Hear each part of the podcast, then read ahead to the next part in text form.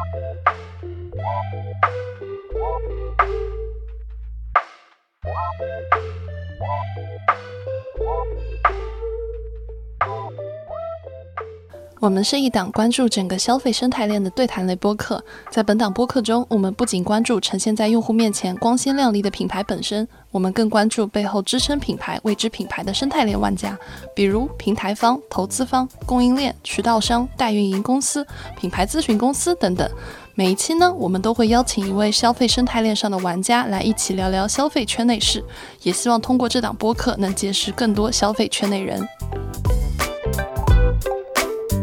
Well, I wanna let you know my mind is made up and I wanna go. 在节目开始之前，我们也想感谢七月金主妈咪，让每个人每一刻都睡得舒服一点的睡眠科技品牌 UniSleep 有你赞助本月所有节目。他们是一个专注解决个性化睡眠需求的睡眠科技品牌。我自己呢，就是他们家产品的忠实用户，把家里的床垫和所有人的枕头都换成了 UniSleep 的产品。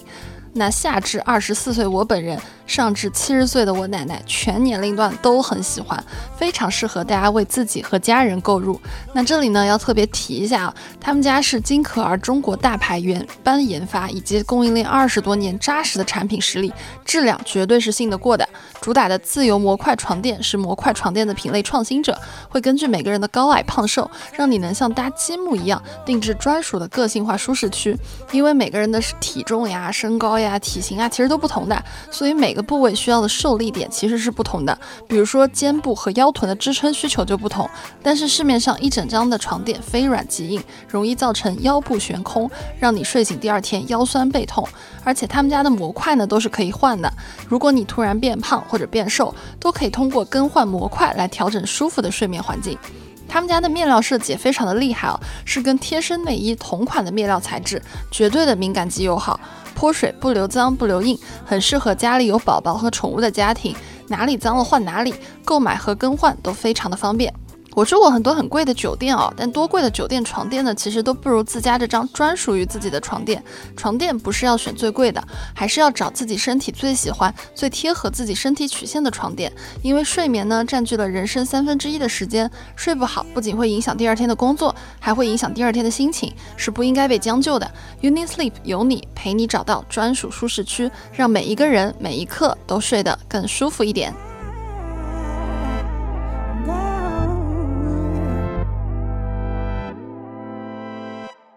Hello，大家好，我是旺仔课堂，我是立涛，欢迎收听消费圈内人。今年以来呢，我们听到身边不少的朋友都提到啊，就是想做点副业，或者说想离开大厂大平台之后，折腾一点自己小生意。而在诸多的小生意的选择里呢，开店大概是最小单位的创业了。在我们过往的节目里面也分享过，包括像咖啡店呀、奶茶店啊、零食硬折扣连锁店等等不同业态的加盟。而我们身边呢，也有一些通过加盟这些门店获得过正反馈的朋友。因此呢，相信很多听友们会对开店这个话题感兴趣。而本期我们邀请到嘉宾 Y Y，就是这样一位在线下门店业态耕耘很久的老师傅。那废话不多说，先请 Y Y 给我们打个招呼吧。大家好，我是 Y Y，一个连续创业者，毕业十年，开店也十年了。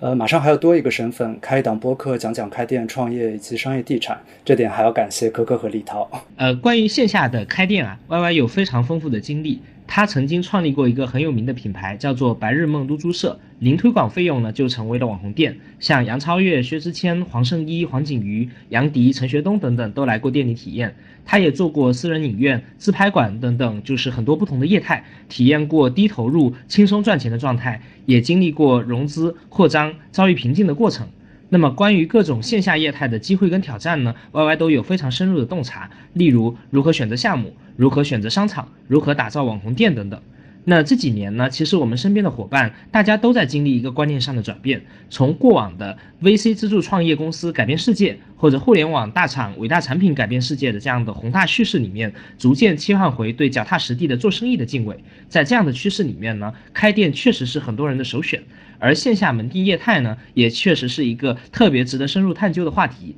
因此呢，今天能邀请到 Y Y 来做分享，说实话我特别的激动和期待，很希望呢你能够给我们的听众朋友们带来一些精彩的输出，给那些准备开店或者已经在开店的朋友们一些启发。嗯，那在节目开始之前呢，能不能请 Y Y 先给大家介绍一下你自己的经历啊？就是你当初是怎么想要去开店的，然后这一路上尝试过哪些业态呢？好的，我感觉我可能内在就比较能折腾吧。大学的时候就注册过一个专利，想搞个单反镜头的配件，后来因为找了很多厂都生产不出来，就搁浅了。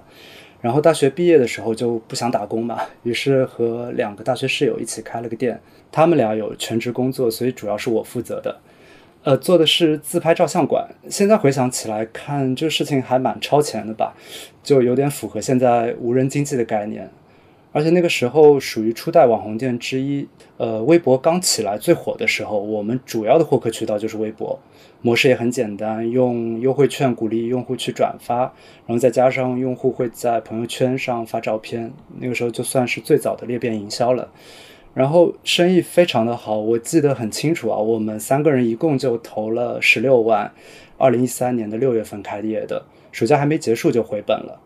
但是因为我预感到这个项目后期会乏力，正好其中一个合伙人想辞职，所以我就让他接手了这个项目。哦，这个生意你们大概当时做了多久？这个生意我们一共这个品牌持续了大概两年半的时间吧。然后我。呃，操盘也就是前半段，大概也只有六个月的时间，我就离开了。嗯，当时你也提到，就是后期乏力的，这个乏力的原因是啥呢？我觉得主要是这个行业的内在属性吧，因为这个消费它偏向于尝鲜，复购有，但是不高，因为消费频次比较低啊，所以市中心的店其实可以覆盖全上海，然后潜在的用户我们基本上已经消耗一遍了。嗯，其实当时也没有想的那么具体，就是一种直觉。就感觉这个店不可能做得非常久，嗯。不过说来有趣啊，我最近发现这个行业沉寂了将近十年，最近又有新店开出来了。除了名字改成了自助照相馆，模式和十年前几乎没有任何区别。所以消费这个领域就很有趣，就像大家说的，时尚是一个轮回，就非常难以的预测。嗯，哎，那你不做这个自拍照相馆之后，你去做了什么呢？嗯，我下一个项目是私人影院，因为第一次开店嘛，这个成果对于创业新手来说肯定很兴奋，于是我就打算接着干。私人影院这个行业大家应该了解吧？就是呃一个小包间，然后观众可以自己选电影观看。我们主要的用户是情侣。我做的第一个品牌叫银石，那个时候是一三年，这行业还在一个非常早期的阶段，市面上就只有一些私人的小店。嗯，然后都是 Hello Kitty 啊、海贼王啊这类的主题包房，就比较低幼，我觉得体验非常的一般，但生意很好。然后我当时就感觉这玩意儿能搞。其实这个选行业的逻辑，我到现在都还在用。嗯，就是市场上已经有人验证过了一个商业模式，但是他们在产品啊或者运营或者服务或者营销或者某些环节上面做的还不够好，那这时候就一定存在着机会。我当时第一个品牌叫做银石，主要在产品方面做了两个创新，一个是不做主题包房了，我们用聚酯纤维新版黑色的那种来做专业一些的影厅的风格。然后第二个就是当时的那些竞品啊，都是用一台 PC 选电影的时候呢，就直接让用户看文件夹，我们就觉得嗯好像比较不专业。然后我就找同学开发了一个选片系统。那个时候因为 Windows 八刚出来嘛。所以我们就模仿了那个 Metro 的界面设计的，我和我合伙人大概就花了半天的时间，然后在纸头上画了一下 UI，然后工程师就帮我们做了这个选片软件。然后我们做的这两个产品上的改变的反馈都特别的好。开业时候嘛，我们定的是九十九元一小时的原价，然后原本是打算留出百分之二十的打折空间的，但是因为不能比竞品贵太多嘛，所以后来我发现。根本就不用打折，就消费者就认我们这边的产品贵一点也没事儿。当然后来有过一段时间，开始也有品牌在模仿我们了。然后银石这个品牌，我一共做了三年左右，开了三家直营店，十来家加盟店。其实当时的状态很舒服啊，日常管理都有店长，然后有加盟商了呢，就出出差一点都不忙，收入也比打工高很多。但是就不出意外就要出意外了嘛。一五一六年的时候，就有一个国企找到我们，可可可能听说过啊，叫百视通，他在上海这边做 IPTV 的。然后他就跟我们说，他们在调研私人影院这个行业，因为我们银石是当时头部的品牌嘛，嗯，就找到我们说，未来他们可能会启动一个项目，给私人影院提供正版片源。然后这时候也巧，就我正好有个朋友是创投圈的，然后我本来是想请教他一下，或者请他们帮我们做 FA，但后来他和他合伙人也蛮有魄力的，他们两个人干脆就自己把天使轮投掉了，一共是六百万，占了百分之二十的股份。接下来的故事就比较老套了，我们。做了一个新的品牌，叫极光，就是从这个品牌开始，我开始进购物中心开店的。然后我们和投资人因为签了对赌嘛，一年之内要开到一百家店，所以就开始在线上做大量的加盟投放。一开始很顺利啊，开店速度非常的快，而且我们还进了不少全国顶级的商场，像是北京和生汇、朝阳大悦城、西单大悦城，还有上海环球港，就拿到的租金也都很低。但随着我们店越开越多啊，我们会发现一个非常棘手的情况，就是越往后开的店，不管是直营还是加盟店，我们的单店模型都远不如开始的门店。不说银石啊，就因为银石单店成本比较低嘛。像我们极光早期的门店，可能直营店大概是八到十二个月回本，但当我们开到三十多家店后，发现很多门店一年半甚至两年都没有办法回本。而且这个时候，我们办公室团队就已经有点大了，不算门店员工就将近三十个人，所以公司的财务压力就很大。再者是因为政策方面的原因啊，从一六年、一七年广电就开始说要给，呃，点播影院发放映许可证，但实际上一九年、二零年第一张证才发下来。后来发现百视通给我们提供的正版片源其实是有瑕疵的，因为在点播影院的这种线下场景下，它是不是有资格授权给我们，其实是不明确的。所以因为业务和政策这两方面的原因，我对这个行业就比较悲观嘛，看不到出路在哪里。所以我在一九年的时候就离开了极光，然后极光就和另外一个品牌合并了。咱们一开始做私人影院的时候，其实呃，你单店模型特别的好。然后你也讲到，就后面当你们开始放规模的时候，单店模型就开始恶化。那这个过程，一方面我比较好奇，就是说它背后的原因，你觉得是啥？另一方面呢，你觉得说随着这个规模扩张，这个单店模型变差，这是一种常态吗？我觉得对大部分的品牌、大部分的行业、大部分的门店来说都是的。而且像极光的原因和其他的差异也不大。嗯，几方面原因吧。一方面的话是在运营管理层面的，因为不管你是用直营还是加盟的模式扩张，那你的管理肯定不如早期创始人亲自管店的状态。你创始人管店长，创始人通过区域经理去管店长，然后创始人通过运营总监管区域经理管店长，嗯，肯定会有很大的差异，这个是不可避免的。然后，如果是加盟店的话，对加盟商的管控就更加的困难了。所以，我觉得运营管理上可能是这个单店模型恶化的一个原因。然后，另外一个原因就是选址，因为。大部分的品牌，特别是融了资的，可能对开店的速度都有要求。那在选址来说的话，你就不得不去做一些妥协。有可能是说，在点位的租金上已经高出了平均的水准，但你依然要选择去开，或者说你要去到一些新的城市，但这些新的城市是否能够把原来的模型跑通，也不一定有确认。所以，选址也是一个很大的原因。比如说像胖东来啊，或者茶颜悦色这两个品牌，他们在对外去扩张的时候，还是保持非常谨慎的一个状态，我觉得也是这方面的考量。还有一部分原因就是，嗯，整体需求的下降吧。因为比如说，对于像自拍照相馆，或者说我后面做的白日梦露珠社这样的品牌来说，它是一个偏向于。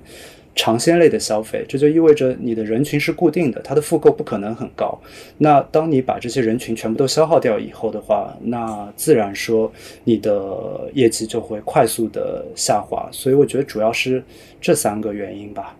哎，那我好奇啊，就是呃，你们当时的单店业绩有下滑吗？因为就是说门店扩张了以后，可能新店的业绩不如老店，但是单店它是一个，比如说持平上升，还是一个缓慢下滑的状态？呃，两个行业不一样。我做私人影院的时候，单店下滑其实不明显，因为它其实是有复购的，很多情侣会定时的来我们这边消费，因为它需要一个有约会的场所嘛，这是一个很固定的场景。但是像自拍照相馆这一块儿，它的下话就是非常的明显的，因为我前面有提到，呃，需求在减少，然后甚至可能市面上的供给还在增加，有竞品出现。那这个时候的话，就是僧多粥少的一个状态了，所以单店模型也是有下滑的。我觉得这具体。还是要看行业，哎，那就其实，在私人影院这个行业，你离开之后，其实就来到了你的第三阶段，也就是之后做了白日梦露珠社，这也是我当时对 Y Y 的第一印象，就是当时他来加我，他说他是白日梦露珠社的创始人，我说，哎，这是我进去氪金过的一个地方，哎，就感觉很巧。那能不能说说白日梦露珠社这个的创业经历啊？好的。嗯，其实我离开极光以后，最早是打算做家居装修这个领域的，因为我觉得这行业体量非常的大嘛，万亿级别的市场，然后同时整个行业又非常的传统，像红星美凯龙、居然之家这种卖场，其实和传统的百货店没有区别啊，却一直活得很滋润。但是考虑到需要的启动资金比较大，而且当时的融资环境也不算特别的好，所以家居这块就搁置了。然后到二零年的时候，呃，我的一个小伙伴知道我在找项目嘛，他就带我去看了杭州的两家店，呃，两家露珠店，一家开的比较早，叫猪郎，在写字楼里。然后另外一家在公联 CC 这个商场里，这个商场地段很好，就在西湖我知道的，立方你知道对吧？这是一个挺二次元的一个商场。对，这是一个挺二次元的商场。但当时呃一九年、二零年的时候，商场人流其实不如现在，他们调改以后状况会比较好一点。哦。然后这两家店生意都非常的好。其实呃业态也很简单，就是把猫咖里的猫换成了猪，然后就很有话题性，而且小猪比较亲人嘛，喜欢躺在。呃，人的膝盖上睡觉，所以就非常的治愈，而且像小猪可能更受小朋友的欢迎一点，因为像猫咖的话，我估计还是成人的用户会比较多一点。然后我觉得整个项目投入也很低，简单装修一些软装，然后就租没了。当然后续可能会比我想象的要复杂一些，这就很符合我前面说的选项目的逻辑。比如说我在购物中心中有很丰富的资源，然后门店形象设计上、营销上我都比这两个品牌有很大的优势，然后还有很信任的运营的小伙伴，所以我回上海就简单做了一下调研，就决定开搞。然后露珠这个项目的话是没有合伙人的，只有我一个股东。我们当时策略还蛮激进的，因为正好赶在暑假前这个时间节点，所以想赶个旺季，所以我们选了五个商场同步去开。然后正好商场也很欢迎我们这种新的业态嘛，像徐家汇的美罗城，然后陆家嘴的正大广场、南翔印象城，还有科科可能比较熟悉的众盛，都很欢迎，给的租金也相当的低。然后我们筹备阶段其实还蛮辛苦的，因为同时开五家店实在太赶了，就有点低估了养猪的难度。之前调研阶段养两只猪嘛，后来正式养几十只猪，我发现难度真的不是一个数量级的，就有点为难我们门店的小伙伴了。然后开业之后的反馈就远超过我们的想象，本来准备的营销预算也就完全没有用上，基本上就是靠商场的自然人流作为我们的初始流量，然后就可以开始裂变了。然后加上客户拍照分享，然后自来水也很多。啊，我记得当时正大单月最高做过三十一万，我们房租才两万七，总成本也才六万不到，就是五家店当中最差的迪美月均大概有也有十几万。也就是四五个月也就能回本了，这个成绩就非常的亮眼，所以就很自然嘛，我们就开始想着要去扩张了。然后这个时候还碰到了一些疫情，但可能也没有当回事儿，因为那个时候我们感觉疫情基本上已经过去了，可能只是一些小的反复。然后我们就继续的拓店，但拓店的过程中就出现问题了，比如说我们当时选了一家门店叫做宝山龙湖天街，这商场我不知道两位熟不熟，其实在宝山区这是一个。唯一的顶级的商场，它的人流非常的大，而且当时我们的位置很好，就在 B 一。但是我们低估了一个问题，就会发现它的转化率太低了。因为我当时其实是放了余量了，我想说，哎，市中心可能商场大家消费率会高一些，然后转化率会偏高。那我们开郊区的时候。可能适当要把转化率给放低一点，所以我算的大概是三分之一的一个转化率，我觉得已经很很悲观了。但是事实上发现我还是天真了。我们当时宝山店开出来以后，一开始业绩还不错，但是其实价格上不去，我们一直维持在新店的开业价。再往上调的时候，发现完全不转化，就人流很多，他们可能会很好奇，在门口围观，但一定不会消费。所以这个就是我前面说的，就你在拓张门店的时候，单店模型有的时候就可能会因为选址变成出现一种劣化吧。而且我当时放的余量三倍的一个余量都不够。诶，所以它转化率变差的原因是啥呢？转化率变差的主要原因就是消费力不够，因为我们之前也开了两个郊区的商场嘛。众盛哦，不好意思，可可，我觉得众盛不算郊区。然后还有 南翔印象城，对，南翔印象城，我们的转化率还 OK，比正大肯定是要低一些嘛。因为正大广场店它在陆家嘴周边的那些呃客群，他们带小朋友过来的，基本上都是住在周边的豪宅里面的，所以基本上他们对价格没有任何的犹豫，可以立即消费。但宝山这边，我觉得主要就是因为克制的原因，克制是我们就商业地产这个领域会说的一一个词啊。就代表他们的消费力可能会略有欠缺，所以转化率差，主要就是因为这个原因。所以选址非常重要，选址非常重要。我觉得对于任何线下的门店来说，选址都是最关键的。当前提是你行业和产品已经确定之后啊。嗯，那我们反正后半段也会很详细的来聊聊选址嘛。对。是的，是的，陆续我们就继续在开店，也在放加盟。我们加盟前期的几家店状况也都非常的好。我们开了呃常熟印象城，然后昆山万象汇，这两个商场都是当地最顶尖的商场，因为品牌势能比较强嘛。呃，只要去到二线城市，基本上都是当地顶流的商场，给我们最优惠的条件邀请我们进去的，这是业态的一种优势。嗯，这两家店的反馈也很好，基本上都是暑假前开的，也都是两三个月回本。但渐渐的，我们加盟店开起来以后，就遭遇了比较严重的疫情，然后这个时候所有的行业都不太好吧。但我们这个品牌再叠加上说新鲜劲的这个过去的这个因素，所以我们的业绩下滑非常的夸张。有很多店都是断崖式的下降，可能不到高峰的时候的三分之一，甚至是四分之一，最后就进入了二二年。二二年的情况大家也都知道，我就不不赘述了。对，所以这个项目渐渐的，我们现在还有门店在运营中，但是就进入了一个收尾的阶段。嗯嗯，哎。我好奇啊，就是当时这样的门店，呃，咱们前期投入大概要多少？因为你提到两三个月就回本，还是非常夸张的一个前期的数据。对我们单店总投入的话，大概在三十多万到四十多万吧。然后差的比较多的，一是根据面积，可能前期的营建成本会有一些区别。然后就是呃租金，一般购物中心来说都是负一压三，所以说你一共要支出四个月的租金。像我们当时美罗城租金就比较高，所以押金就很贵。然后。像某一些呃商场，可能整个租金就一万多块钱，所以押金也还好，会在三十多万到四十万这个区间里面去浮动。嗯嗯，理解了。那么比如说到后期。收入断崖式下跌的时候，呃，咱们门店是说不再盈利变成亏损呢，还是说可能就还是能维持一个比，比如说盈亏平衡的一个状态？我们大部分的门店还能维持一个盈亏平衡的状态。然后，呃，我们签的租约一般都是两年嘛，租约到期以后，商场会把保证金给返还。但也有少部分的门店的业绩就下滑的过于明显了，这个时候我们会觉得说拿回保证金也不划算，就会选择去闭店。啊，理解理解。所以关于白日梦露珠社这个项目啊，其实呃，咱们前期是非常成功的塑造出了一个网红店的品牌，而且呢，几乎是在你没有这个支付推广成本的一个情况下做到的。那么这个我觉得是很厉害的一个成绩。关于就是网红店的这个打造这一块，其实特别想请教你一下。首先呢，你觉得网红店是可以被设计或者可以被打造出来的吗？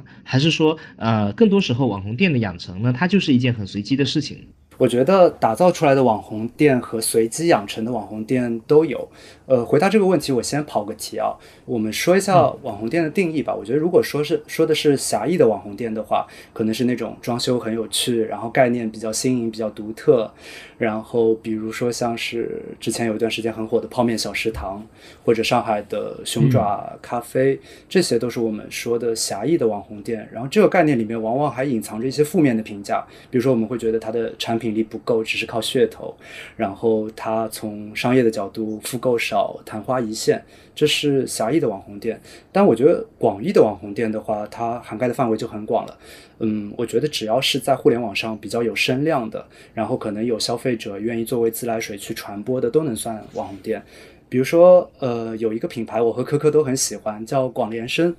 广联生就科科真的很好吃，对不对？而且又超便宜。其实我一开始对于广联生并没有特别多的好感，因为我会觉得它网红属性很浓啊，在互联网上就很多好评，也不知道是怎么回事。但是在疫情的时候，嗯，我们小区就组织了一个团购嘛，那个时候甜品绝对是奢侈品啊，所以只要有甜品，大家一定会去买的，然后就成团了。成团以后我。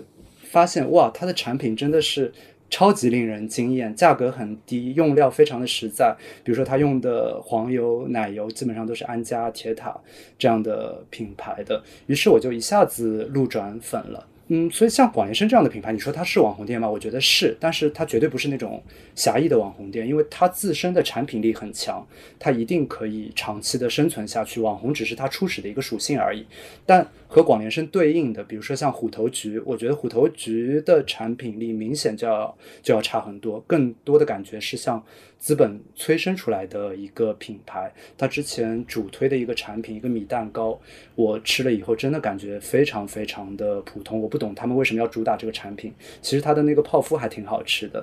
当然，虎头菊现在的状况大家也都知道了嘛。所以我觉得网红店这件事情还是要看它的内生属性。我觉得网红只是一个外在的表象，或者是它的一种推广的手段。嗯，比如说像我们继续说空贝啊，像黄油与面包。我觉得它就属于介于虎头奇和广联生两者之间的。呃，黄油与面包的网红属性很强，大家都会记住那个绿色的袋子。我觉得这就是像立涛说的，是被打造出来的。我相信他的创始人一定是有这方面的考量的。但其实他产品并不差，就很多人会觉得说啊，是不是他这么网红，所以东西一定难吃？我觉得这个是没有因果关系的。而且像上次我和科科去吃了一家汉堡店，叫查理斯，我很喜欢这家店，但我就问科科，哎，你为什么之前没有吃过查理斯？科科给我的回答是说啊，我觉得这家店粉粉的，然后有很多的霓虹灯，看起来就很像网红店，然后就不太想。去消费，所以我觉得这是一个双刃剑啊。就如果你想打造网红店的同时，可能也会需要付出一些的呃 代价。对，所以我们回到前面立涛的问题，就网红店的打造是不是有套路的？我觉得肯定有。首先是产品概念上面的，比如说前面我们提到的熊爪咖啡，它呃呈现的形态很特殊，然后包括还有说残障人士关怀残残障人士的概念，嗯，肯定是一个很利于传播的点嘛。另一点的话就是视觉呈现，因为很多的网红店其实光靠装修好看、适合打卡，它就可以收获很多的流量。然后再者就是营销助推了，嗯，一个产品好肯定是需要一些。嗯，初始的流量去把它给推起来的，像白日梦露珠社这样，因为我们进的购物中心都比较好嘛，所以有购物中心里面的初始流量，这个其实是比较少见的一个情况。更多的情况下，你还是要花一些钱去找 KOC、KOL，然后本地生活号来进行推广的。当然，还有更怎么说呢？更夸张一点情况就是他们会雇水军去写假的点评啊，或者说去雇人排队啊。但这类型的操作其实也不算特别的。多，不过我觉得打造网红店这件事情怎么说呢？消费者在变得更聪明，我觉得更难被套路了。包括像前面我们提到查理斯的这个案例，有的时候你做的不好的话，甚至会呃适得其反。所以说，我觉得网红店的话，它可以作为一个元素去助推你一个品牌，但你前提是你得有好的产品、好的用户体验，然后。我自己对这件事情有一个概括，我觉得一个好的网红品牌应该是始于颜值，然后限于产品，然后忠于体验和服务。这样概括，我觉得可能能让大家有一个比较具体一点的理解吧。可以，大家去实地体验一下广联生，就能体会到刚刚 Y Y 说的那三句话了。对我和科科明显都是广联生的忠实粉丝，我大概每周都会复购一次。哇，那你这个是非常高频且超高粘性的。对，而而且像广联生这样的品牌，我安利给朋友，基本上他们都会种草成功的。甚至比如说像我母亲，她相对来说平时是一个很在意性价比的人嘛，但她吃了广联生以后，也会经常说，哎，下次你给我买点什么什么。所以我觉得这是很能说明问题的。我觉得这个分享特别好，特别体系化。那我们回到就是白日梦露珠社这个话题啊，你会觉得是如果复盘的话，呃，在哪些方面会有遗憾，以及说如果重来一次的话，你可能会有哪些决策上的这样的修正呢？我觉得最大的核心还是后期开店比较激进吧，但这个激进我觉得也是相对结果上来说的，因为我相信换一个人来说的话，他可能开店的速度会比我来的更加的快，因为你毕竟在初期。跑了这么好的一个业绩，很难压制住这样子的一个欲望，所以这和买股票有点像，不能追涨杀跌，但是你永远不知道高点在哪里。如果重来一次的话，我觉得很难，因为现在我们回看这些东西都是开了上帝视角的。但，嗯，如果回到当时的话，我觉得大概率还是会做一样的决策。嗯，明白。哎，那我好奇啊，就是因为其实露珠这个。概念不是你们最早原创出来的，呃，但看上去你们其实显著的做的比当时杭州的那几家公司要好，背后的这个原因又是啥呢？这个我觉得很简单，就是团队更强，我们拥有更好的购物中心的资源，然后我们又有更丰富的开店经验，然后我们这边的运营团队更加的成熟，配合更加的默契，包括营销推广上，我们也有更强的经验。因为很多这种偏创新型的门店，他们的创始人基本上都是第一次创业吧，可能就是机缘巧合踩中了一个点，他们整体话在开店领域的话是可能。比不上那些在餐饮啊、零售行业去做了很久的团队，所以我们作为在娱乐行业里面相对来说比较成熟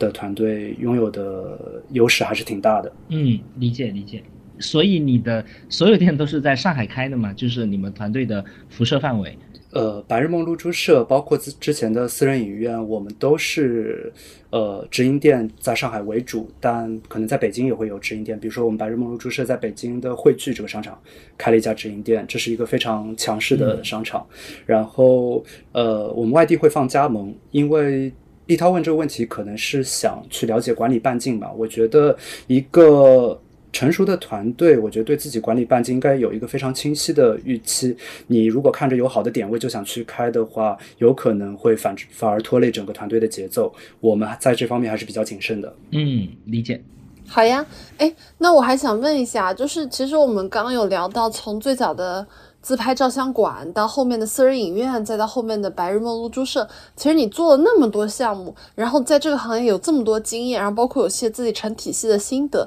那你接下来有什么样的新计划呢？能不能给我们的听众朋友们来分享一下？我现在在筹备一家棋牌室，高端棋牌室，然后它也是具有一些网红属性的。但这个项目应该会作为我的副项目，也就是说，当它跑起来以后，会交给我的运营小伙伴去打理。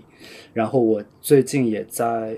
可能我二三年最重要的任务就是找到能够长期发展的行业，因为之前做了太多的短平快的网红店了，我现在可能有一些反向的路径依赖，就想找到一个有复购、有转介绍，然后这个需求是很稳定，可以长期做五到十年，然后可以快速的呃拓展出比较大规模的门店这样的行业。可能这样的行业相对来说竞争会比较激烈一点，不如像我之前做的。新奇特的行业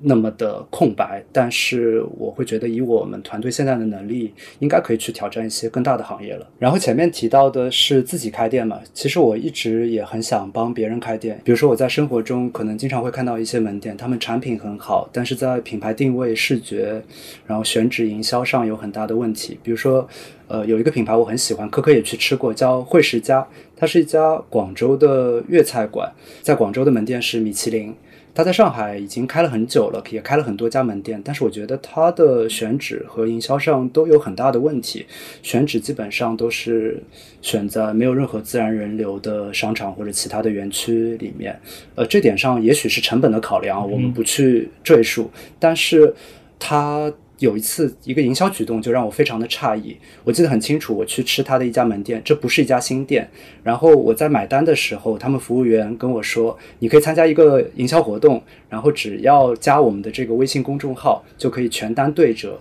我当时吃了大概四百多块钱吧，直接就省了两百多块钱。我就在想，什么样的？呃，微信公众号后续能带来的复购或者说其他的收益能超过这两百多块钱呢？这明显不是一个很合理的营销举措。然后同类型的粤菜、同价位的，比如说像玉八仙、龙凤楼还有百合居，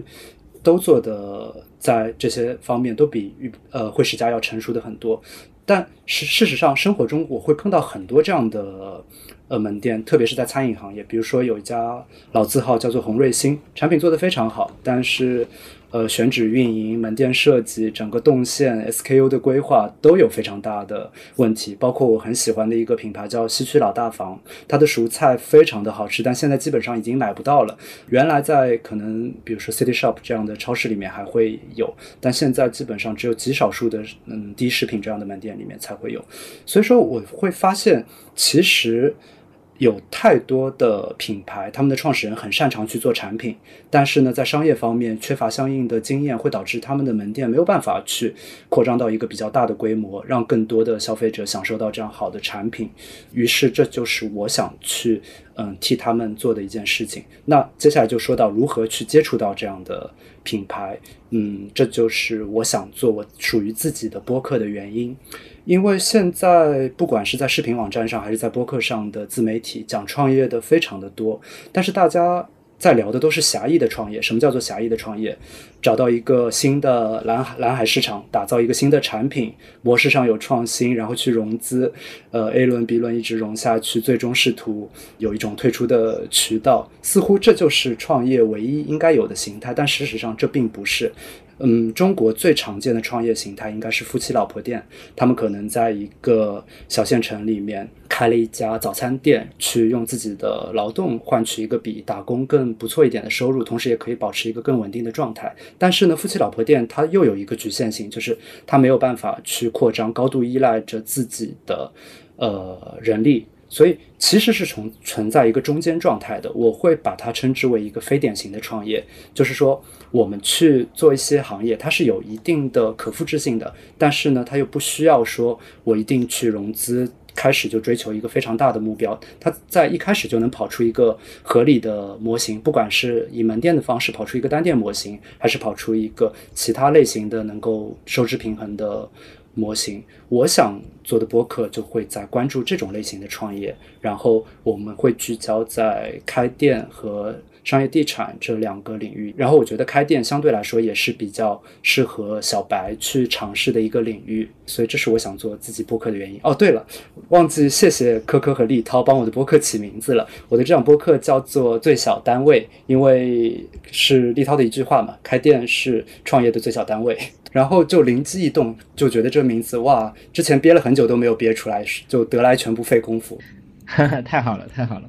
对，也欢迎大家可以后续关注一下呃 Y Y 的这个播客。聊到这里啊，就是我觉得呃你提到了一个非常好的点，开店呢可能很适合大家作为第一次呃创业。我比较好奇你这个是怎么想的呢？这可能也是我们很多的听众都会去关注的一个问题。我觉得嗯，分成优势和劣势来说吧。开店的优势主要有几点啊，一个是算账容易算清楚，因为我发现很多人创业最大的问题就是不去算账，想当然。我个人觉得创业的话，算账有两种模式，一种是漏斗算法，你初始流量从哪里获得，然后转化率是怎么样的，你达成了初次初次成交以后会不会产生复购，然后产生复购了以后有没有可能产生转介绍。漏斗算法，我觉得最大的问题是每一次你去计算的时候，你单个环节可能会有一个百分之二十、百分之三十的偏差，这个偏差已经很小了。但是当你累计起来的话，它就会达到一个可能差到两三倍、三四倍的算法。那这中间的误差就可能导致一个生意是一个非常赚钱的生意，或者是一个完全无法运行的生意。所以我自己更倾向的是对标的算法，顾名思义就是找一个竞品。去看它的模型，那这个时候线下实体店的优势就体现出来了，因为你线下实体店的模型相对来说是比较好去估算的，它的成本端，你的租金是多少，然后你用了几个人，他的工资是多少，他的水电费是多少，这些都是可以相对来说比较准确估算的。然后如果从收入端来看的话，大部分的线下门店，你只要去看进店的客流以及乘以你估算的一个客单价，就能算出它的收入来。也就是说，这样子的模型算出。来的话，会比其他线上的一些行业来说要准确的多。你可以比较轻松的拿到偏一手的数据。线上的这些门店可能就会更像一个黑盒子，你可能需要一些内部消息才能了解到别人的模型。这个是在算账上，嗯，线下门店具有的一个优势。另外的一个点的话，就是线下店的流量来源很清晰，你的获客方式其实一开始就可以有一个清晰的估算。嗯，线下店主要的获客方式有自然人流，就是经过你门店的人流，包括说商场里的一些广告位的人流。然后平台上的获客，我们这边说的平台主要是美团点评这样的本地生活平台，还有如果是餐饮的话，就有外卖平台嘛。然后还有一块很大的是复购转介绍。另外的话，如果你相对来说营销能力比较强的话，可能还会有些站外的流量，比如说像 KOC、KOL 种草啊，或者说自己做自媒体啊。但这个大部分的品牌可能是不具有这样的能力的。你流量来源清晰的话，你整个算账也会变得更加的轻松。松一点，就对你未来的整个是呃整个单店模型的预期会算得更准确一些。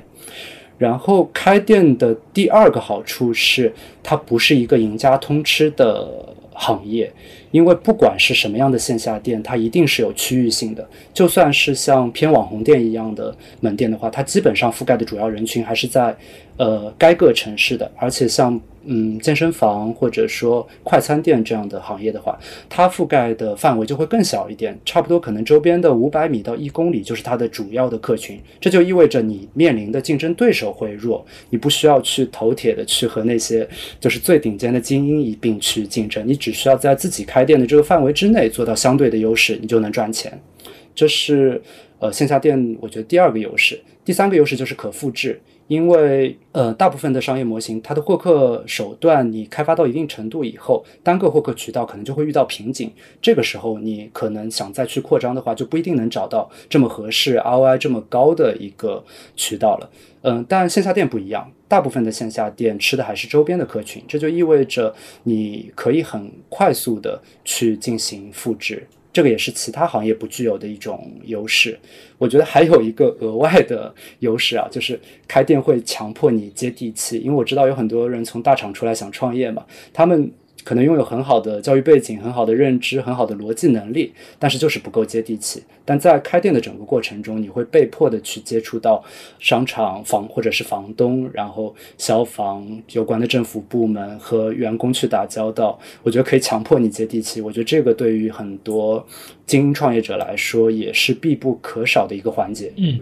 然后开店也有相应的坏处嘛？我觉得最大的坏处就是它需要前期投入。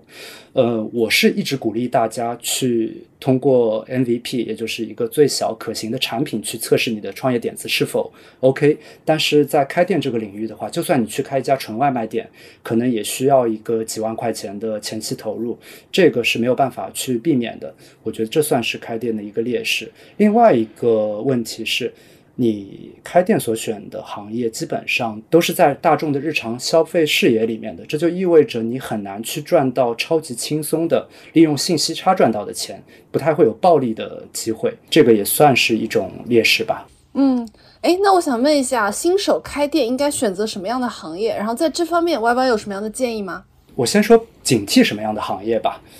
最近的一个案例就是剧本杀，然后类似剧本杀的行业，其实在近二十年的过程中有多有非常多的同样的案例，他们会有一些共性啊。首先，它可以开在写字楼里。然后它投资比较小，可能十几万、二十万就开起来了一家门店。然后它的主要获客渠道是点评和美团，当然现在还要加一个抖音啊。然后还有一点就是，他们都是在一段时间内突然火起来的。我觉得这样的行业大家一定要警惕。其实你如果在比较早期的阶段进入这样的行业是有的赚的，但是还是那句话，呃，不能追涨杀跌。你不知道这个行业是否已经到了一个需求。不再上升，但是供给还在快速上升的阶段。如果你在这样的时间段进了这样的行业的话，呃，就是非常危险的一件事情了。然后说完了警惕的行业，我可以提供一些思路吧。嗯，首先一个是在大品类里面的微创新，呃，我个人对于大幅度的创新是持一个比较保守的态度的，因为我觉得。大部分人对消费者的洞察的能力可能不一定能够找到一个真正的需求。你做大幅度的创新的时候，很有可能教育成本很高，或者说这干脆就是一个伪需求。但是在一个大品类里面的微创新，我觉得是一个很好的点子。比如说咖啡这个领域，然后星巴克教育了市场这么多年，Manner 的话只是把它的店型缩小。然后把它的价格打下来，同时因为星巴克的毛利率很高嘛，Manner 虽然说价格可能是星巴克的一半，但依然保持了一个很高的利润率，可以来做一个不错的单店模型。那这样子的一个创新，对消费者来说只是哎，这家咖啡店我不能坐着了，但我可以很便宜的价格带走，对消费者来说接受起来不需要太多的教育成本，我觉得这是一个比较好的方向。第二种的方式的话，就是要靠撞。就比如说，我最早前面选自己的行业的状态，我不管是选自拍照相馆，还是私人影院，还是露珠社，都是在市面上看到了一个嗯已经跑出来的新新点子。但是呢，他们因为可能团队能力的原因，相对来说整体的完成度不是特别的高。但他们的模型很不错，已经开始赚钱了。那这时候，只要你能确保你做一家在某一些方面比他有优势的店，那大概率也是能赚钱的。还有一种选择行业的思路是，可以去找有品类没有品牌的行业。打个比方，比如说普拉提。之前很多的状态都是一个普拉提的教练，然后自己出来在写字楼里面开了一个工作室，直到近几年才会有像磨练啊、皇家啊这样子相对来说大一些的连锁品牌去入驻进入购物中心。那我觉得，如果你能发现类似的有品类但是没有品牌的行业的话，也是一个不错的选择。最后一点就是选自己热爱的。原因也很简单，因为只有你热爱一件事情，你才能把它的产品做好。然后产品做好，我觉得不管是在线下店领域，还是在其他的创业领域，都是最核心的一个竞争力。嗯，哎，那我也好奇啊，开店方面容易踩的坑会有哪一些呢？你能不能给大家分享分享？可以是比如说你自己经历过的，也可以是你看到过的。然后有什么样的规避的建议？嗯，我想到几个。第一个是伪需求，前面也有提到过，就是哎，我自己有了一个点子，可能是我自己需要，但是没有经历过市场的验证，然后可能你不做 MVP，直接去投入市场，特别是当你投了一个比较大的呃数量的启动资金以后，这其实是很危险的一件事情，因为当需求不存在的时候，再去调其他的运营模式、推广模式都是没有用的，这是第一点。第二点的话，就是想当然不算账，他会觉得说，哎，我开出一家门店，那基本上每个月可能会有多少的客流过来，所以我可以做到多少的一个营业额。但是当我们深入去问他，哎，你这些客流是要通过哪一些渠道去获得？然后你的转化率是什么样？你有没有做过市场调研的时候，他就答不上来了。听起来好像不太应该，但我碰到这样的案例还是挺多的。然后还有第三种很典型的，就是想打造一个完美的产品，这样的创始人往往是对于产品上有很高的追求，但是呢，他会没有办法去控制说一个成本和客户体验的一个均衡，因为我觉得。不管你是去打造怎样的一个产品，它的性价比都是有一个曲线的，中间会出现一个波峰。你太低的情况下，可能用户体验会很差；但是当你超过了一定的额度的时候，你这个产品的体验并不会有一个线性的增长。那这个时候，如果你一味的去投钱的话，可能并不一定能够换来商业上的一个回报，会导致整家店的成本过高，回本周期特别的长。我觉得也是很常见的一个坑。然后第四种的话，我。觉得是多业态的结合，因为我发现很多人都会喜欢说：“哎，我这边把奶茶和酒结合在一起，开一家既是奶茶店又是酒吧的点子，可不可以？”我觉得这种思路往往是危险的，因为多业态不是不能结合，但是我个人观点是有一个前提，就是这两个业态或者这三个业态，他们独自。你打造的产品、打造的模式都是可以单独存在的。这个时候，你们把它放在一起，期望说它有一个化学反应，能够做出更好的成果，一加一大于二，这是 OK 的。但是，如果你做的每一个产品在该个品类里面都是不具有独特的优势的话，那你不能指望着多业态的结合就把整件事情给跑通。你你看到了同行呢？大家开店失败的原因？哦，对，我还有想到一个点，就是扩张太快，有很多的品牌，他们之前跑的业绩很好的情况下，就会去拿融资，然后这个时候团队的管理跟不上，包括我前面说的单店模型的劣化，嗯，也会造成一个比较悲剧的结果。而且这样的案例很多，比如说我听说现在某一家很著名的普拉提行业的品牌就已经碰到了资金链的问题，我觉得大概率是因为他们扩张太快导致的。哎，那我还有个问题啊，就是在筹备开一个店之前，你会做哪些调研工作？因为我看很多小伙伴他开店之前会拿着计数器去门口踩点数人流嘛，然后你是要确认好哪些信息，你才会去投入这个项目呢？首先，测人流是非常关键的一个点，因为既然我们选择去购物中心或者是有流量的街铺去开店的话，那流量就是你付出的房租中间买到的很重要的一个部分。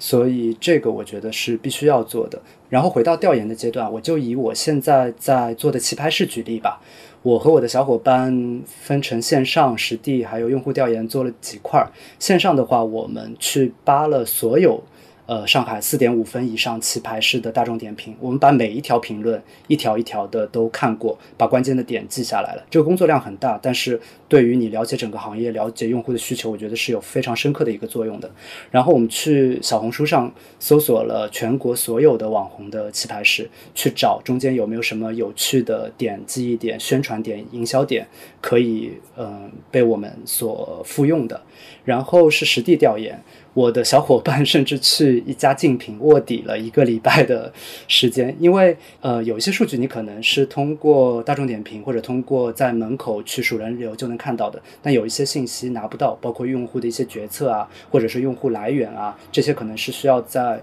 呃门店的过程中去和用户面对面的沟通才能拿到的。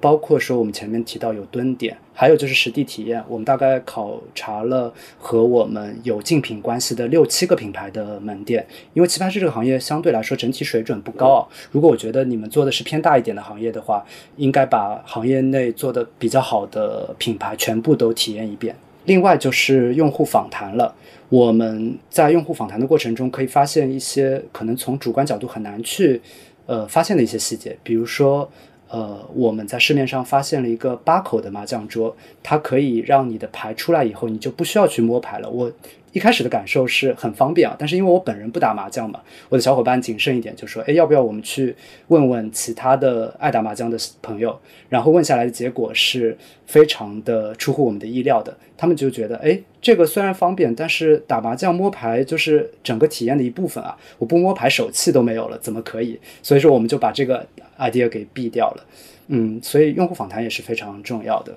然后，另外我自己在做调研的阶段的话，还会有一块是产品上的积累，因为就像中学语文老师说的嘛，写作文是要靠积累的。比如说，我每次去逛购物中心的时候，都会去看别人的门头设计，别人门口的 KT 板做的是什么样的活动，他们在大众点评上它的套餐是怎么样去设置的，然后他嗯如何去引导用户购买他们相对来说毛利率更高的那些菜品，包括我。基本上每周都会在 Pinterest 上去拼一些我觉得不错的设计，这些都是需要去日积月累的。我觉得产品上的感觉很难靠某一些方法论去实现，靠的还是呃你在广泛的观察中获得的直觉。嗯嗯，这个特别好，就是。呃，其实每一个想开店的小伙伴都应该像你这样去持续的去修炼基本功，可能才能够更好的去提升这个开店成功的概率。我其实还有一个想问的问题啊，就是说一个业态，呃，一般它能持续多久？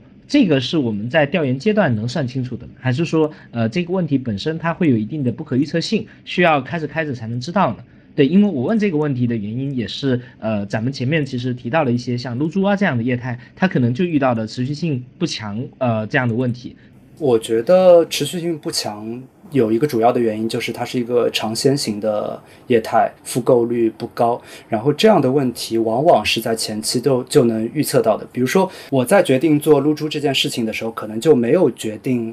要把它做一个五年、十年这样，我对它的计划就是单店的生命周期大约是两年，然后整个品牌的生命周期可能是三到四年。但事实上，可能我的这个估计还是比较的乐观了。所以回到前面立涛的这个问题，我觉得是可以有一个预测的，但是它不一定会那么的准确。但像有一些行业，我们知道它既然存在了这么多年的话，基本上是不会受到。太大的冲击的，比如说我们在小区门口常常会看见的那些教育培训、健身房、美容 SPA、足疗、川菜店、火锅店、东北菜店、烧烤店，这些业态基本上不会有整个行业的。呃，需求下降的问题，顶多是有新的品牌出来，可能分走了消费者的注意力。所以回到当时撸珠这个项目，它还应该开吗？或者说，可能你自己算完之后，你会有一些新的想法，或者我们怎么去权衡？因为它其实业态很好，回本周期很快，就这样的问题应该怎么去权衡？我觉得看整个单店生命周期之内。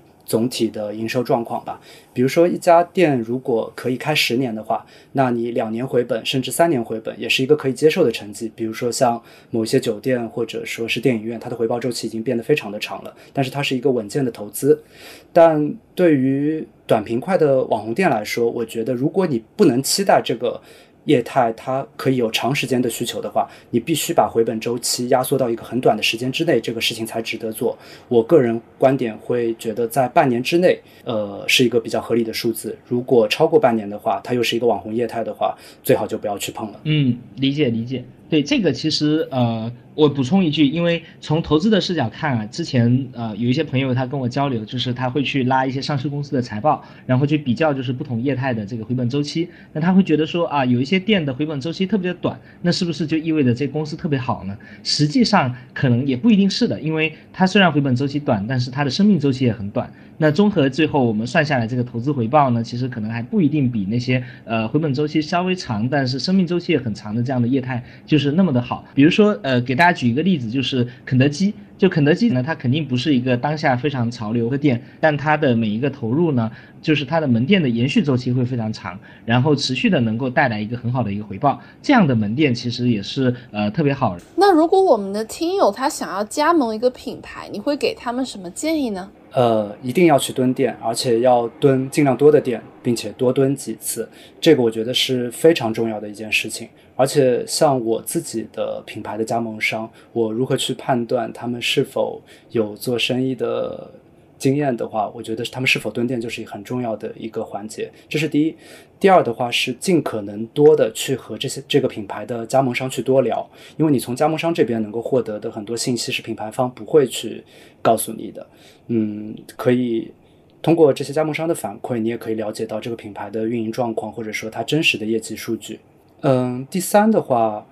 有一点我觉得大家可以关注一下。如果有一些加盟品牌，他们对加盟商有很严格的筛选机制，可能比如说一百个人报名里面只有三五个会最终成为他的加盟商，然后甚至还会有一些比较严格的验资程序的话，那这样的品牌相对来说，呃，是个坑的概率就会比较的低。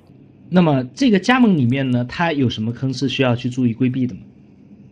嗯，这个问题有点大，如果真的展开说的话，可能一天一夜都不够。我就嗯提一点吧，就加盟的品牌一定要靠谱。那怎么判断加盟品牌是否靠谱？我说一些嗯必须要规避的点，比如说有些加盟品牌他会承诺回本时间，或者把回本时间说的非常的短，远低于行业的平均水准，这个需要注意。第二个的话是，有些品牌会把加盟商拉到一起去开会，然后通过一种很紧张的氛围去督促你签单，这个也需要很谨慎。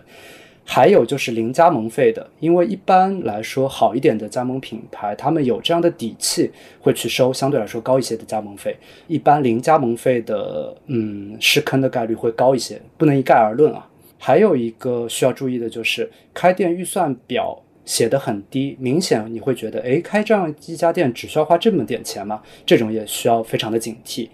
最后还有一点就是，呃，如果一个加盟品牌它的直营店非常的少，但是有非常多的加盟店的话，这个我也需要，嗯，大家去特别的关注一下是什么样的原因，不能一概而论，但是依然是一个危险的信号。而且其实以上这些坑，就是你可以通过问一个你就在这个行业里面的朋友或者专家去解决。就反正如果如果大家听到这里，你自己最近有想加盟，你想联系我们 Y Y 老师的话，也可以加我的微信，我帮大家对接。好，谢谢可可。嗯，所以听起来就是说，只要这个加盟的品牌它表现出就很想圈你进来加盟的这样的感觉，可能大家就要去警惕了。没错，没错，差不多是这个意思。一立涛概括的很好。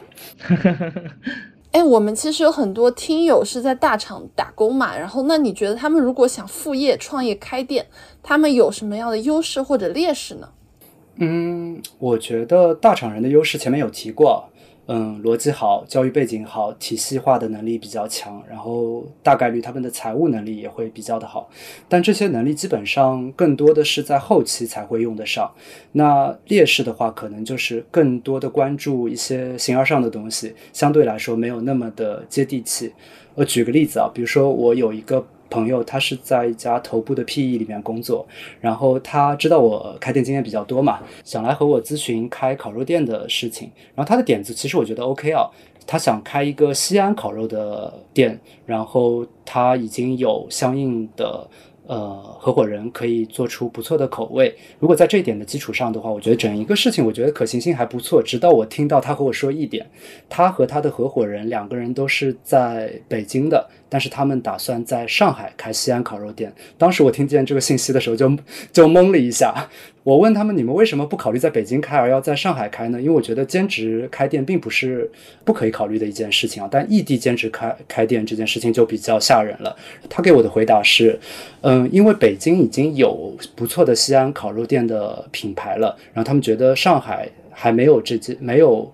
呃同类型的竞品，所以他们会考虑上海的竞争环境可能会更好一点。但我觉得这个就是一个舍本逐末的一个操作了，因为。”西安烤肉和竞争的品类其实是所有的中式烤肉，甚至是包括一些日式和韩式的烤肉。但是你作为两个在北京有全职工作的朋友来上海开店，这件事情在运营上几乎是不可能完成的一个任务，除非你已经有一个。非常熟悉餐饮行业，并且你们极其信任的人，能够把他派到上海来，我觉得这可能会把这件事情的成功率提高一点。但反之的话，基本上就是一个 mission impossible 了。所以回到前面立涛的问题，就。嗯，大厂人可能会更加关注一些整体行业的动态啊、市场体量啊，包括说整体的产品定位这些事情可能会做得比较好。但是开店这个事儿是非常具体琐碎，然后令人操劳的一件事情。如果你没有办法沉下心来做这些事情的话，嗯，开店的结果往往是比较悲观的。嗯，明白。那假如啊，比如说我在一线城市打工，呃，想开一家店，你会推荐我是回老家去开呢，还是说我就在一线城市开呢？我会推荐回老家开，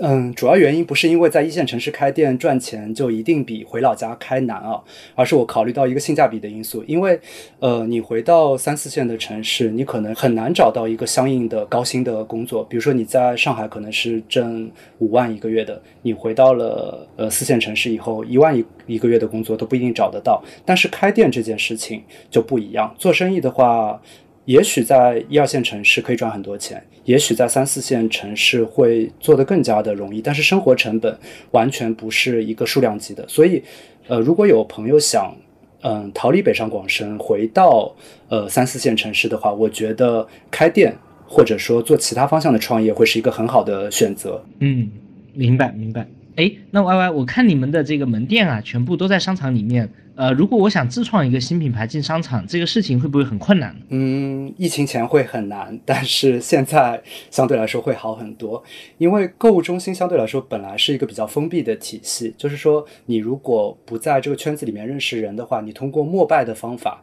嗯，或者说比如说给商场的邮箱发邮件的话，嗯，很难和他们获得一个接触。除非是相对来说比较差一点的社区商场，但疫情之后，嗯，这个情况有了一个很大的改变。嗯，因为现在购物中心面临的竞争压力也很大，而且甚至是一些地段非常好的购物中心，他们的空铺率也会很高。他们会更多的考虑没有进过购物中心的新品牌，甚至有一些地产公司，我知道他们的招商甚至会去呃市面上去发掘已经做的不错的街铺上的店，然后主动邀请他们来购物中心里面开店。这个时候就要说到一个概念了，叫做首店。购物中心的话是非常欢迎首店入驻的，但什么样的门店算是首店呢？有几种情况，比如说第一种，它在国外已经是一个很火的品牌，它第一次进入中国市场开店，这个是首店。第二种情况可能是有一个新消费的品牌，它在线上已经有很高的销量了，然后这时候他选择去开线下店。比如说，我最近也在帮 Unisleep 这个品牌去选线下的位置，然后大部分的商场都是非常欢迎的，因为觉得，哎，这个品牌在线上的声量很好，它做的营销活动都非常的有趣，整个品牌的调性也很不错。对，这是一种情况。还有的话，就比如说，如果你在自媒体上有比较大的声量，比如说你是一个美食博主，这个时候你选择去开一家线下店的话，商场也会认为你是首店。比如说，可可的末日狂花，如果打算开一家线下体验店的话，那我相信很多商场都应该非常的欢迎。但如果以上几点你都不满足的话，那你这就不叫首店，叫杂牌。明白。所以说，新品牌能不能进购物中心，我觉得是一个具体问题具体分析的情况，要看你的品牌调性，要看你的产品概念，要看你整一个行业是不是有新颖性。如果你是购物中心欢迎的品牌的话，就算是新品牌，也可以进驻非常棒的购物中心，拿到一个很不错的租金。这点的话，在五年前、十年前是难以想象的。嗯，哎，那除了手电概念之外，商场招商还会对什么样的品牌比较青睐？爱呢？他们选择商户的逻辑能不能也给大家科普一下呀？嗯，我觉得商场的招商会比较关心几个点吧。首先，最切实的就是出不出得起租金。嗯，不过其实对于很多港资的或者说国内比较头部的购物中心来说的话，租金已经不是他们首要的考量了。他们会更多的考虑品牌的调性和业态。然后第二点的话，就是你有没有话题性，有没有调性。能不能给商场来带流量？比如说很多体验类的业态，他们其实承租能力是很低的，但是因为很新奇，而且可以有很多目的性的客流，也就是说这些客人本来可能不会来这个商场，但因为你这家店就来到了这个商场，那这样的品类商场也是非常欢迎的。第三点的话就是销售额，因为对于大部分的购物中心来说，销售额也是他们整体项目的一个核心的指标。如果你能贡献很高的销售额的话，他们就算不一定能在你这边去拿到扣点的话，也会欢迎你这样的品牌。主要的话，我就觉得会是这三点。所以那个 Y Y，你觉得啊，就是哪些品类的实体店它会更适合进商场？然后呃，进商场跟开街铺或者进写字楼相比，它之间又有什么优劣呢？我觉得大部分的品类都适合进商场，相反来说，不适合的品类反而是少的。我能想到不适合的品类有几种情况。一种是面积要求太大的，承租能力过低的，比如说可能像蹦床啊或者篮球场这样的业态，它一下子就需要两三千平的面积，但同时它的租金单价又不能承受很高，这样的话是没有办法进购物中心的。嗯，第二种的话是它对于整体品牌形象或者调性的要求特别高的，嗯，比如说它会更青睐于法租界，呃，现在官方说法叫恒富历史风貌区啊。里面的一些店铺，他们会觉得说，哎，这样的氛围才是符合我品牌的要求的。购物中心里面的整体的氛围太千篇一律了，不是我打造品牌想要的。这个我觉得也是，嗯，比较不适合进商场的一种情况。但现在也有改变，比如说像上海上升新所、衡山路八号，还有丰盛里这样的商场，其实他们的整体的氛围已经和传统的那种合资型的购物中心有很大的区别了。所以很多这样的品牌也是愿意去入驻的。呃，还有一种比较少数的情形，就是某一些行业需要很高的私密性，那他可能会希望是一个独栋啊，或者说入口不要人来人往的位置，那这样的业态也不适合去进购物中心。其他剩下来的业态，我觉得进商场都是利大于弊的，而且就算是有一些行业，它可以有比较强的目的性消费。呃，它更多的是依靠线上去获客，但只要拿到的租金合适的话，我觉得依然是适合去进购物中心的。比如说普拉提，一个在写字楼里的普拉提品牌和一个在购物中心里面的普拉提品牌，对消费者的感知是肯定不一样的。消费者会更敢在购物中心里的品牌去充值，而且你也更容易去提升你的客单价，包括你也可能通过商场的自然人流去获得一些本来嗯不一定会到你门店去消费的。呃，客群，所以我觉得对大部分的品类来说，进商场都是一个好的选择，但前提是你要拿到合理的租金。因为商场的租金和街铺写字楼有一个非常大的区别，就是它的浮动空间是非常大的。街铺和写字楼因为大部分都是个人房东嘛，所以他们的租金基本上都是一个固定的值。呃，如果他觉得你付款方式好一点的话，可能会有一点点的下浮。但是对商场来说，品牌很重要，行业也很重要。所以同样一个铺子，比如说我最近拿的棋牌室的这个铺子，它是具有餐饮条件的。这个铺子租给餐饮商户的话，可能租金单价在十五到二十这个区间之内，但是租给我的话是这个价格的一半不到，所以。如果你的业态相对来说有优势的话，进商场会有一个很大的概率拿到一个合理的租金。在这种情况下，进商场就是一个非常有利的选择了。因为我个人一直有一个观点啊，就是你租商场的时候，租到的其实不仅仅是这个空间，你同时买到了另外两样东西，一个是流量，因为现在呃街铺拥有流量的其实已经很少了，大部分的客流都还是在购物中心里面的，而且购物中心的客流它是一个在逛的状态，所以说它的发发生消费的概率会比街铺要高得多，这是第一点。第二点叫做背书，因为你开在商场里面，大部分的消费者来说，你这个品牌会更可信一些。对于某一些，比如说像美容啊、美发啊、普拉提啊，然后健身啊这类的品类，需要去做充值的来说，消费者充值的这个。意愿会大得多，而且它可能并不需要你有太多的连锁规模，就会觉得哎，你这家店是令人放心的。所以这是我觉得的你租商场的店铺付出的租金，除了在买到空间之外，买到的额外两点很重要的点。但是进商场的话，当然也有它相应的劣势了。这个劣势主要就是在成本端的。前面我们提到，租金并不一定会比你去租呃街铺或者写字楼贵。比如说我自己拿到购物中心的。租金往往是比同地段的，呃，两千年左右的那种很破的写字楼更低的。这是因为我做的基本上都是休闲娱乐这这种比较创新型的业态，所以租金上成本并不会有显著的劣势。但是你在营建成本上一定会高很多。比如说消防这一块儿，你在商场里面开店，消防一般是要由消商场指定的消防维保单位来做的，而且包括它的对材料的防火等级要求也会更高。这部分就是额外增添的成本。包括你的空调，因为你在街铺开店的话，一般装的都是家用机，成本就会很低。但你在商场里面开店，装的都是水系统的风机盘管。说一个数字可能比较夸张啊，安装一台风机盘管，现在的价格差不多已经要到一万块钱左右了。如果机器功率大一点的话，可能会更高。相比两千块钱的家用机来说，翻了五倍。包括你在商场开店的过程中，还会有一些隐性支出，这些我就不展开了。而且在写字楼里面开店的话，有的时候当你呃知名度不是特别高的时候，合规性有一些小的风险也没有问题。但你进入商场的话，你必须整个事情是完全合规的。那在合规这块方面也会多出很多的成本。所以说进入商场的话。租金并不一定会高，但是在前期开店的营建成本上，大概率是要比你开街铺和写字楼高不少的。哎，那这几年有很多原本经营在线上的新零售品牌也纷纷尝试开线下店嘛？你觉得他们有什么要注意的呢？嗯，我觉得新零售开线下店最重要的是想清楚目的吧。目的的话可能会分成几种，第一个是 branding。他希望靠线下店来拉一下品牌调性，比如说我之前帮一个高端羽绒床品，呃，选过址，他们的要求就是我一定要进入有奢侈品的商场，呃，其他的一概不考虑，这是拉品牌调性。第二个的话就是增加曝光，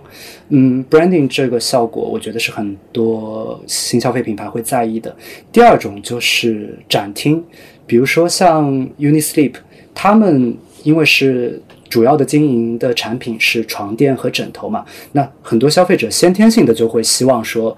要有呃线下体验的这个空间，所以对于这类型的新消费品牌来说，展厅是它的一个刚需，就得在办公室里面也布置出一个展厅的空间。呃，还有一种新消费品牌开店的模型就会相对来说比较务实一点，他们就是为了获客，开一家店赚一家店的钱。比如说，呃，小佩这个品牌。他们虽然在线上的声量已经很高，但我觉得他们在线下店的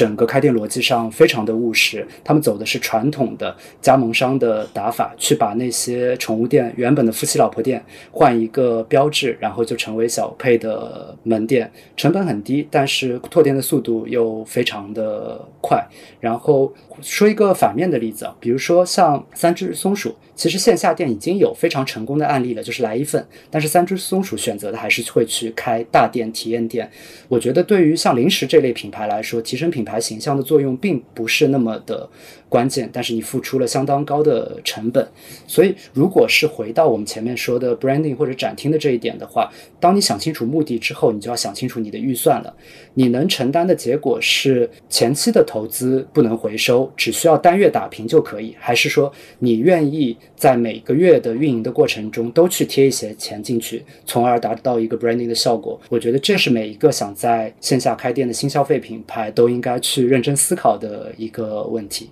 好呀，今天非常感谢 Y Y 的分享。其实确实这两年我们观察身边的朋友们，大家无论是呃在大厂筹划做副业，还是离开了大厂想要做一些事情，呃，基本上大部分人的第一选择都还是开店。那开店这里面很多的学问，其实今天我觉得 Y Y 给我们分享了以后，呃，也是让我眼界大开。很多很多的细节，其实确实是要这个亲身经历过的人，可能呃涉及的这么全面，然后才可能给我们带来这么多的启发。那今天也非常感谢 Y Y 你的分享，然后也欢迎如果大家感兴趣这个领域的话，可以去关注 Y Y 的播客。最小单位 Y Y 会在他的播客里面呢，分享更多关于开店的业态的各种信息、各种新的思路、各种需要注意的点。那相信会对大家会非常的有帮助。那今天呢，非常感谢 Y 的分享，呃，跟大家说声再见吧。好，拜拜，拜拜，拜拜，我们下期再见。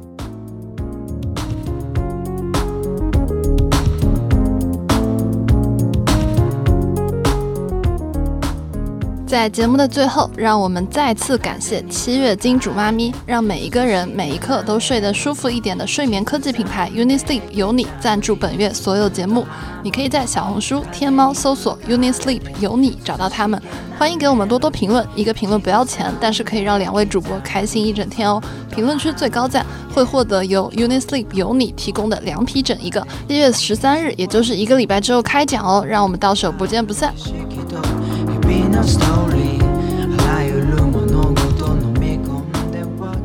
感谢收听到这里，本节目由内容最好玩的播客厂牌宇宙电波出品，希望成为您居家、旅行、通勤、睡觉时的好心情、好伴侣。点击订阅按钮，不错过我们任何一期的更新哦。如果你想要加入我们消费圈内人专属 VIP 社群，欢迎添加微信“旺仔颗颗糖”，也就是“旺仔颗颗糖”的拼音缩写，备注您的昵称和职业，更快通过哦。让我们下期再见，拜拜。